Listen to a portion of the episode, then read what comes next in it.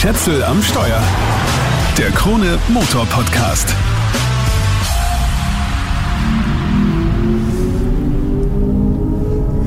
Wenn es die Kategorie bester Quasi-Motor-Sound bei einem Elektroauto gäbe, den Titel hätte der Hyundai Ioniq 6 sicher nicht gewonnen. Was wir hier hören, ist dieser Sound. Abgesehen davon, dass man ihn in seiner Intensität variieren kann, hat er nur einen Vorteil. Man kann ihn abschalten. Puh, das ist aber eigentlich völlig egal, weil der Hyundai Ioniq 6 an sich ist ein super Auto. So super, dass er bei den World Car Awards, dem größten Auto Award der Welt, in drei Kategorien gewonnen hat. Die 100 Juroren haben ihn zum Best Electric Vehicle gewählt, haben ihn für das beste Design des Jahres ausgezeichnet und auch der Hauptpreis geht an den Koreaner. Der Hyundai Ioniq 6 ist World Car of the Year 2023. Es sprechen viele Fakten für ihn. Allen voran sein Antrieb mit dem 800 Volt System, den wir aus dem Ioniq 5 kennen. Seinen Kollegen hat der Ioniq 6 aber einiges voraus. Zum Beispiel seine WLTP-Reichweite von bis zu 614 Kilometer, die er wegen seiner sensationellen CW-Wert schafft. 0,21 ist der Wert. Das kann momentan nur Mercedes einen Hauch besser. Okay, unter Tesla Model S, aber zu einem ganz anderen Preis. Wie es bei Stromlinienautos gern mal der Fall ist, die Optik polarisiert. Das Auto wirkt auf jeden Fall schnittig und es fällt auf. Sobald der Hyundai irgendwo am Straßenrand steht, sieht der Schaulustige an wie das Licht die Motten.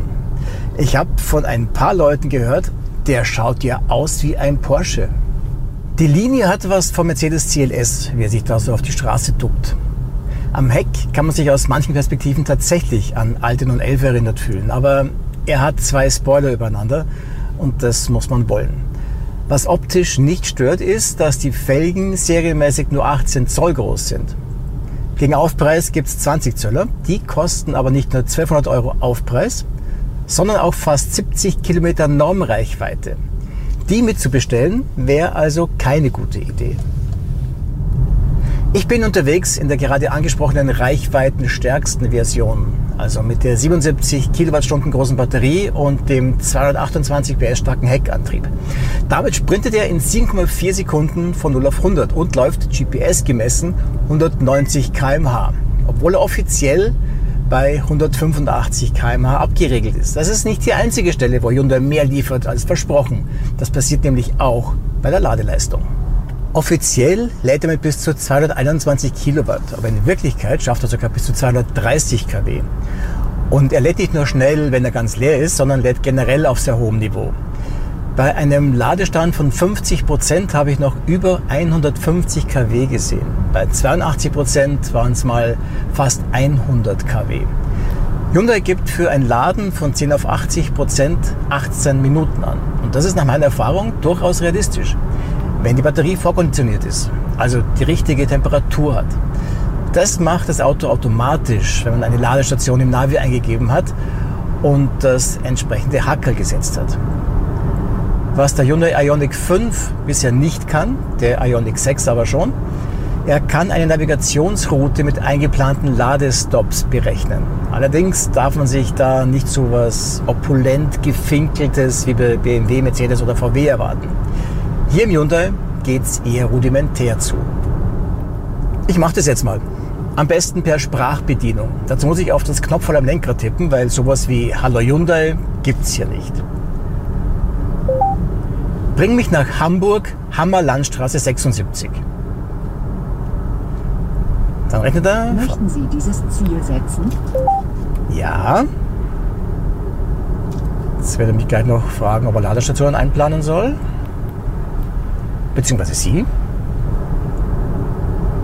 rechnet noch. So, ich bestätige mit Ja. Und wenn ich jetzt dann aufs Display tippe, zeigt er mir einfach eine Liste mit Ladestops an. Dazu die Entfernung und die Fahrzeit bis dahin, beziehungsweise die Ankunftszeit. That's it. Fertig. Mit welchem Ladestand ich wo ankomme, kann ich weder einstellen, noch sagt er mir das. Und ich erfahre auch nicht, wie lang oder wie viel ich laden soll. Das heißt, die Zeitangabe bis zum Ziel ist exklusive Ladestops. Wie lange ich wirklich brauche, muss ich mir selber ausrechnen. So, jetzt schaue ich mal. Es sind insgesamt 1002 Kilometer. Er plant mir 1, 2, 3, 4 Ladestops ein. Und sagt mir, ich brauche 9 Stunden 42 Minuten. Gut. Plus Zeit X für das Laden. Aber sagen wir es so, wenn man mit dem Auto ein bisschen unterwegs ist, dann hat man da auch die Erfahrungswerte. Jedenfalls, solange man immer bei superschnellen Ladestationen anstöpseln kann. Andererseits erfahre ich nicht mal die Ladeleistung der jeweiligen Station.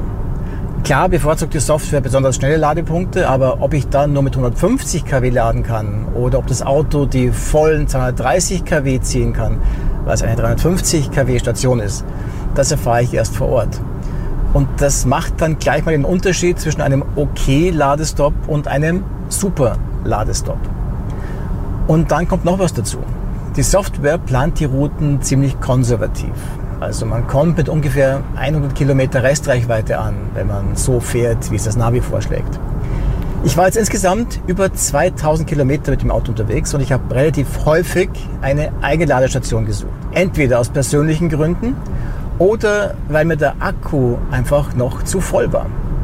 Vor allem einmal hätte mich das Navi mit fast 100 Kilometer Restreichweite zum Laden geschickt und hätte als nächste Station danach eine relativ langsame Matrix-Station vorgeschlagen, also eine DC statt eine HPC. Ich habe dann spontan später geladen und das nächste Mal dann wieder bei einer 350 kW Station. Das Gute ist, es ist total easy, sich eine Ladestation entlang der Route zu suchen. Man muss einfach nur im Navi bei den POIs auf Ladepunkt tippen und sich in der Liste einen passenden aussuchen. Weil das so einfach ist, habe ich auch kein Problem damit, dass man das System nicht mehr Infos gibt. Wie das sein wird, wenn mehr Elektroautos unterwegs sind und nicht überall Ladeplätze frei sind, das wird sich zeigen. Ich habe bis jetzt noch nirgendwo warten müssen, aber das wird sich vermutlich irgendwann ändern. Aber vielleicht entwickeln sie die Software bei Hyundai ja auch noch weiter und bieten irgendwann auch die Möglichkeiten, die man bei anderen Herstellern hat. An der Stabilität müssen sie übrigens auch noch arbeiten. Ich habe einmal ein gröberes Problem gehabt. Da hat das Auto geglaubt, es ist in einem Funkloch ohne Verbindung unterwegs. Dabei hat es einfach nur selber keine Online-Verbindung aufbauen können. Das passiert manchmal, hat man mir bei Hyundai Österreich gesagt. Eine Lösung für das Problem hatten sie dort aber nicht. Normalerweise, wenn eine Fahrzeugsoftware spinnt, steigt man aus, sperrt ab, geht weg und wartet 10 Minuten. Dann funktioniert es wieder. Das habe ich gerade erst wieder bei einem McLaren Artura erlebt, der nicht mehr schalten wollte. Das hat hier aber nicht funktioniert. In einer Hyundai-Werkstatt in Hannover war der Fall dann aber schnell erledigt. Das System lässt sich zurücksetzen wie eine alte digitale Armbanduhr. Man muss nur mit einem Kugelschreiber in eine Vertiefung am Armaturenbrett drücken. Man muss es nur wissen. Und das Beste war, in der Reparaturannahme haben sie mir erst gesagt, wir sind heute so voll, fahren es doch in die nächste Werkstatt. Die ist eh nur eine halbe Stunde weg. Aber dann hat sich zum Glück doch jemand erbarmt. Und wenn alles funktioniert, dann kann man mit dem Ioniq 6 tatsächlich auch lange Strecken fahren. Man sollte nur parallel mit Google Maps ein bisschen den Verkehr im Blick haben. Das Hyundai Navi hat mich einmal in einen fetten Stau geschickt, statt mich umzuleiten. Das war nicht so lustig. Also es war dann ein Riesenstau laut Verkehrsservice im Radio äh, mit einer Stunde Zeitverlust, laut Google Maps mit 52 Minuten Zeitverlust. Letztlich waren es dann 40 Minuten, die ich verloren habe. Hätte nicht sein müssen. Google Maps funktioniert übrigens nur mit Kabel. Man kann das Handy zwar drahtlos aufladen, die volle Smartphone-Anbindung geht aber nur, wenn man ansteckt. Das wäre auch ein Wunsch ans Christkind, beziehungsweise nach Korea. Ansonsten ist die Bedienung hier ganz gut gemacht, mit ein paar Schrullen, muss man sagen. Es gibt nämlich nicht immer einen Home-Button. Also ja, man kennt es eh. Es gibt eine große Displayfläche, die sich aus zwei 12,3 Zoll Displays zusammensetzt. Am rechten ist eben links oben ein kleines Home-Symbol. Ein eigentlich zu kleines Home-Symbol. Das ist da aber nicht immer. Wenn Apple CarPlay rennt zum Beispiel nicht. Man kann sich da aber helfen, weil am Armaturenbrett sind ein paar echte Menütasten. Und wenn ich da jetzt zum Beispiel auf Maps, also Karten drücke, habe ich das Symbol wieder oben links. Oder noch besser, es gibt da auch eine Sterntaste, die man nach Wunsch belegen kann. Ich habe sie zur Home-Taste gemacht. Vielleicht sagt ja jemand mal den Leuten bei Hyundai, was für Funktionen man wirklich griffbereit haben muss und sie lassen sich was einfallen mit dem Home-Button. Was mir sehr taugt, ist, dass am Lenkrad echte Tasten sind, keine Touch-Elemente. Und die funktionieren natürlich perfekt, weil es ja keine Touch-Elemente sind, sondern Tasten. Da ist eine kleine Walze für die Lautstärke oder auch ein Knopf für den Autopiloten und den Spurhalteassistenten. Lang drücken ist der Spurhalteassistent, kurz drauf drücken der Autopilot, also der Autobahnassistent oder Spurfolgeassistent. Der funktioniert übrigens ganz gut bis Tempo 180. Aber man muss immer ein bisschen am Lenkrad drehen, damit er nicht warnt. Und er fährt bei höherem Tempo nicht sauber geradeaus, sondern er ruckelt manchmal leicht so links, rechts. Geradeaus fahren ist manchmal richtig anstrengend. Also auch wenn man eben nicht mit dem Assistenten fährt. Deshalb schlägt auch oft der Müdigkeitswarner an, der eben merkt, wenn man unsauber geradeaus fährt. Das Piepsen, was man jetzt äh, immer wieder hört, ist übrigens nicht der Müdigkeitsassistent, sondern der Verkehrszeichenassistent oder Verkehrsregeladministrator, äh, aber zu dem komme ich gleich. Das Lenkgefühl ist generell nicht das Beste. Die Lenkung ist leichtgängig und ziemlich gefühllos, auch im Sportmodus oder wenn ich im persönlichen Modus die Lenkung auf Sport stelle. Trotzdem liegt er aber ganz gut. Das Fahrwerk ist auch eher sportlich als komfortabel ausgelegt. Jedenfalls fühlt sich sportlich an. In Wechselkurven bzw. beim ja, Slalomfahren neigt sich die Karosserie dann aber doch ein bisschen zur Seite. Schwerfällig ist er aber nicht. Mit gut 1,9 Tonnen hält sich das Leergewicht für ein 4,86 Meter langes Elektroauto auch in Grenzen. Über den Wendekreis war ich erst schockiert. Knapp 12 Meter. Aber das Auto hat 2,95 Meter Radstand und eine Allradlenkung gibt es natürlich nicht. Also geht das auch in Ordnung. Was wirklich gut ist, sind die Bremsen. Wenn ich aufs Pedal steige, kriege ich immer genau das, was ich erwarte. Tatsächlich mischt das System die Bremskraft aber zusammen aus Rekuperation und Scheibenbremsen. In der Regel wird also zuerst rekuperiert und dann kommt die Bremse dazu. Der Übergang passiert völlig unbemerkt. Schönen Gruß nach Stuttgart. Übrigens kann man sogar einstellen, wie direkt die Bremsen ansprechen. Wie im BMW M4. Was auch top ist, ich kann über die Lenkradpedals Rekuperationsmodi abrufen und zwar vom Segelmodus bis zum One-Pedal fahren. Schönen Gruß nach München an der Stelle. Vor allem der Segelmodus ist ein Hammer. Wegen dem geringen Luftwiderstand rollt der Hyundai gefühlt ewig weiter. Und leise ist er auch, weil der Fahrtwind einfach nirgendwo hängen bleibt. Und sie haben es bei Hyundai genau richtig gemacht. Weil wenn es keine Windgeräusche gibt, dann muss alles leise sein, auch der Antrieb. Und von dem hört man eben auch nicht viel. Weder beim Beschleunigen noch beim Bremsen. Und so sorgt der geringe Luftwiderstand nicht nur für viel Reichweite, sondern auch für eine luxuriöse Geräuschanmutung. Apropos Luftwiderstand. Ich habe hier im Testwagen keine Außenspiegel, sondern stattdessen Kameras, die ihr Bild auf extra Displays links und rechts im Armaturenbrett übertragen. Die 2000 Euro kann man sich aber echt sparen, weil das ein ziemlicher Mist ist. Ja, das bringt ein paar Meter Reichweite, aber in der Praxis ist das Zeug echt untauglich. Es hat abgesehen von der Aerodynamik nur Nachteile. Nicht nur den, dass man in der ersten Zeit dauernd auf die Kameras schaut statt auf die Displays. Daran kann man sich gewöhnen. Nein, das Hauptproblem ist, dass man damit keine Abstände, Entfernungen und Geschwindigkeiten abschätzen kann. Das Bild ist einfach zweidimensional und logischerweise nicht so hochauflösend wie ein Spiegel. Es werden zwar zwei Hilfslinien eingeblendet, Eine rote, die das Fahrzeugheck markiert und eine gelbe, die markiert, wo ich nach dem Überholen wieder einscheren kann. Aber die kommen erst, wenn ich blinke. Also zu spät. Ich habe nicht generell was gegen solche Kameraspiegel. Vor kurzem habe ich die in einem LKW gehabt, im Mercedes E-Actros. Da ist es großartig und wirklich sinnvoll. Im 19-Tonner und noch mehr im Sattelzug. Aber das nur am Rande. Also wer glaubt, das ist cool, einfach ausprobieren. Es wäre blöd, 2000 Euro extra zu zahlen und dann taugt es einem nicht. Abgesehen davon, dass die Bildschirme nicht genau auf den Fahrer gerichtet sind, sondern an ihm vorbei. Das ist auch lästig. Aber gut, einfach ausprobieren. Am allerlästigsten ist hier im Hyundai Ioniq 6 aber was anderes. Und zwar der Tempolimit-Assistent, den wir jetzt schon ein paar Mal gehört haben.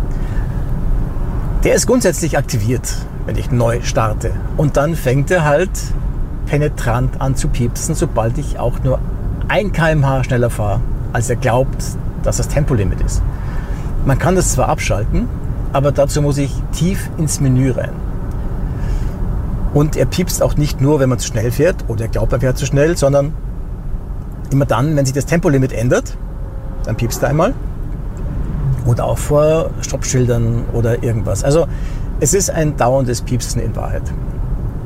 Zum Abschalten gehe ich auf Einstellungen, also erstmal auf den Homebutton, wenn ich ihn finde, dann auf Einstellungen, auf Fahrzeug, bei Fahrassistenz auf den entsprechenden Button und dann muss ich das noch abschalten. Das funktioniert aber auch nicht sofort nach dem Starten. Also einsteigen, starten, abschalten, losfahren geht nicht, weil das System ist da noch am Hochfahren und es dauert ein bisschen, bis ich an diesen Menüpunkt überhaupt hinkomme. Was aber das Hauptproblem ist, wenn ich das Piepsen abschalte, dann wird mir das Tempolimit nicht bei mir angezeigt. Apropos einstellen. Einstellen kann man jede Menge. Und man findet die Sachen auch. Das Menü ist gar nicht so unübersichtlich. Das reicht bis zum Blaufilter fürs Display, weil blaues Bildschirmlicht am Abend schlecht ist für die Melatoninproduktion im Körper. Oder bis zum Komfortblinker, der beim Antippen wahlweise drei, fünf oder sieben Mal blinkt. Noch ein Wort zu Innenraum und Co. Das Interieur ist ganz schön gemacht, aber sie haben sehr viel Plastik verwendet. Also schön, aber hart. Und dadurch wirkt es ein bisschen billig. Aber es ist richtig viel Platz hier. Da ist ein großes Schubladenhandschuhfach, ein großes Ablagefach unter der schwebenden Mittelkonsole, dann noch eins unter der Mittelarmlehne und zwei Cupholder. Und eine Induktionsladeschale gibt es auch. Die ist so, ja, es ist keine wirkliche Schale, aber sie ist immerhin ein bisschen gummiert. Das heißt, wenn das Handy eine gummierte Hülle hat, dann wird es da wahrscheinlich drin liegen bleiben. Nur wer eine große PET-Flasche unterbringen will, der hat Pech gehabt.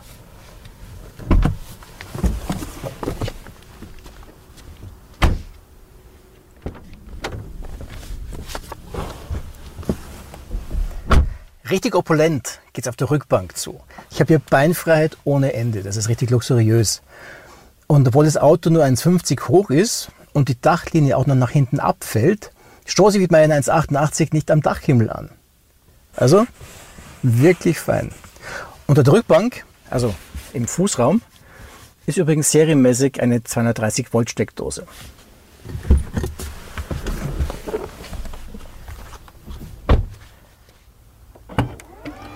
Der Kofferraum ist nicht so riesig. Da passen 401 Liter rein.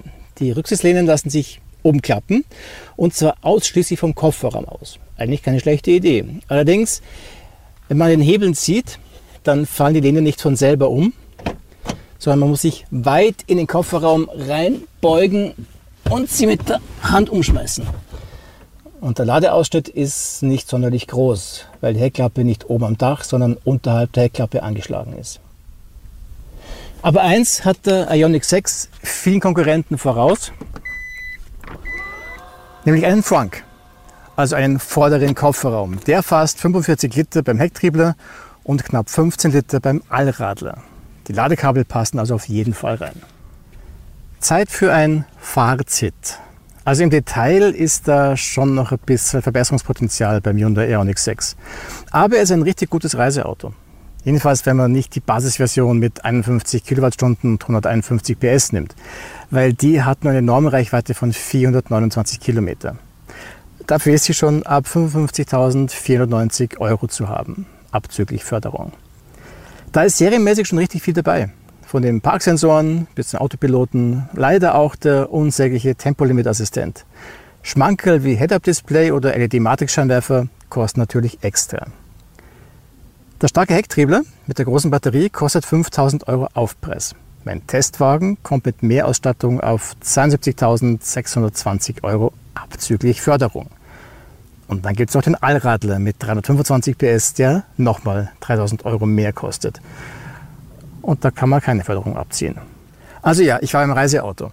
Man kann damit auch wirklich lange Strecken zurücklegen. Das dauert zwar trotzdem länger als mit einem Verbrenner. Der Zeitaufschlag hält sich aber in Grenzen, weil der Ioniq 6 mit seinem 800 Volt System einfach richtig schnell lädt. Anstecken und die Ladeleistung schießt auf 230 kW hoch, in der Regel. 20 Minuten laden und weiter. Mit 300 Kilometern bis zum nächsten Stop kann man kalkulieren, wenn man so unsparsam fährt wie ich. Ich gebe es zu, ich bin auch in Tschechien teilweise über 140 gefahren, in Deutschland sowieso. Da sogar teilweise Vollgas, also Vollstrom. Mein Durchschnittsverbrauch auf über 2000 Kilometern war 19,75 Kilowattstunden auf 100 Kilometer. Wirklich kalt war es da aber nie. Also im Winter ähm, wird sich sowas trotz Wärmepumpe, die ich hier in der Top-Ausstattung habe, das wird sich nicht ausgehen. Trotzdem, so verliere ich langsam meine Scheu vor längeren Strecken mit einem E-Auto. Jedenfalls in Ländern mit brauchbarem Ladenetz. Und der Hyundai Ioniq 6 im Speziellen ist ein wirklich gelungenes E-Auto zu einem verhältnismäßig guten Preis angesichts der Größe. Bisher dürfen wir es noch an der Software feilen.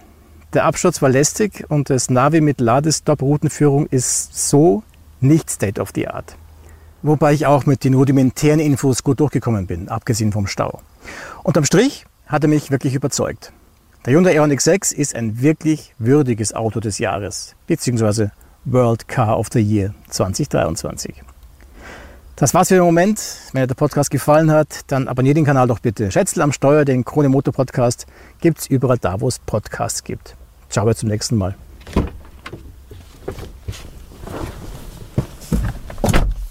Schätzel am Steuer. Der Krone Motor Podcast.